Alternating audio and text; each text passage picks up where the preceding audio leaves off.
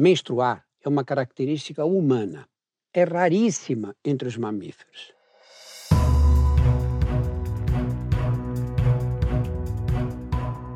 Olá, eu sou Drauzio Varela e aqui você vai ouvir outras histórias.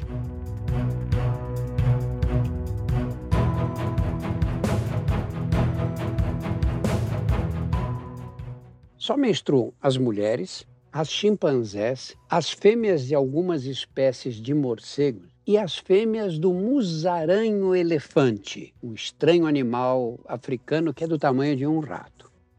Enquanto nas demais espécies a camada que reveste a parte interna do útero, que é chamada de endométrio, é absorvida no fim de cada ciclo, e a fase fértil exibida por meio de inchaço dos genitais externos, alterações comportamentais e odores que atraem os machos, nas mulheres a ovulação é mantida em segredo.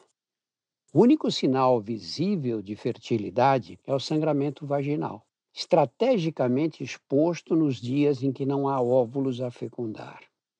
O endométrio se espessa no decorrer do ciclo, em preparação para aninhar os óvulos fecundados. Mantê-lo nutrido indefinidamente em condições ideais para a nidação do óvulo fecundado exigiria gastos metabólicos permanentes, que são evitados quando você elimina o endométrio para reconstruí-lo no ciclo seguinte. A menstruação sempre foi cercada de tabus que dificultaram a realização de estudos dos transtornos causados por ela. Em 2018, foi publicada uma pesquisa com 738 mulheres na Arábia Saudita. E essa pesquisa mostrou que 91 delas referiam pelo menos uma queixa menstrual, irregularidade, interrupção das menstruações, dores, sangramento abundante. Levantamentos que foram conduzidos em outros países mostraram que, primeiro, uma em cada cinco mulheres tem cólicas menstruais fortes, a ponto de limitar as tarefas diárias. Segundo, uma em cada 16 mulheres sofrem as dores fortes da endometriose, uma doença em que o sangramento menstrual e restos de endométrio migram para o interior da cavidade abdominal, instalando-se nos órgãos pélvicos, nos intestinos, no peritônio, por exemplo. Terceiro, uma em cada dez mulheres apresenta a síndrome do ovário policístico, capaz de provocar irregularidades nos ciclos, problemas dermatológicos, especialmente acne e infertilidade.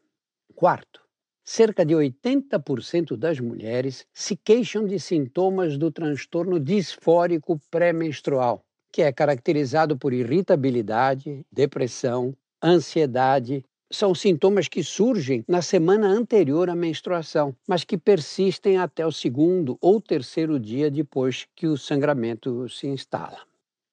Menstruar 12 vezes por ano, durante anos consecutivos, é um fenômeno moderno. Antes da segunda metade do século XX, as mulheres engravidavam cedo e as taxas de natalidade eram altas.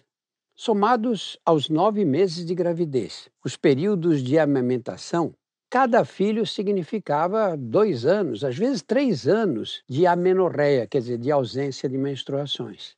As estimativas são que durante a vida fértil, uma mulher do passado menstruasse cerca de 100 vezes, número incomparável à média de 400 menstruações na mulher atual.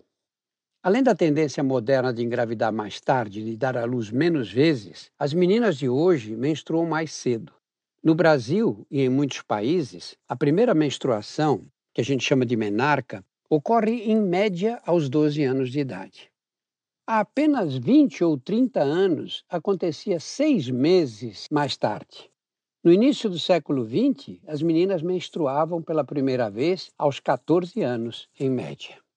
Dietas com densidade calórica alta, a obesidade infantil, a vida sedentária, o estresse e até fatores ambientais, como a exposição aos bifenóis e ftalatos, substâncias contidas nos plásticos, explicariam essa precocidade.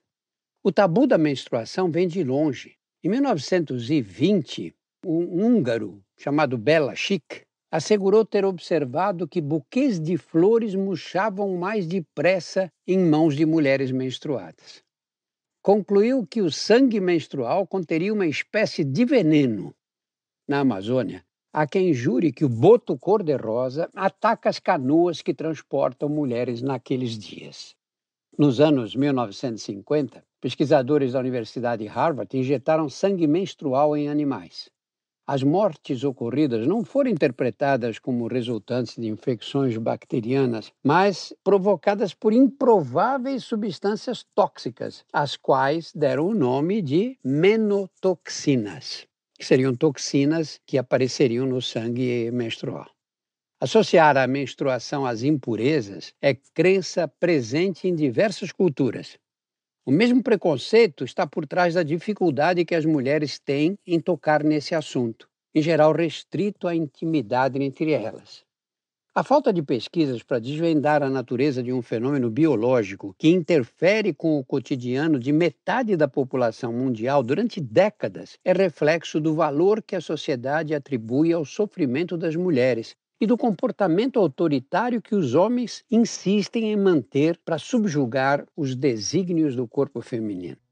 Se nós sofrêssemos as cólicas e os desconfortos comportamentais no período menstrual, aceitaríamos com passividade a justificativa de que isso é coisa de homem.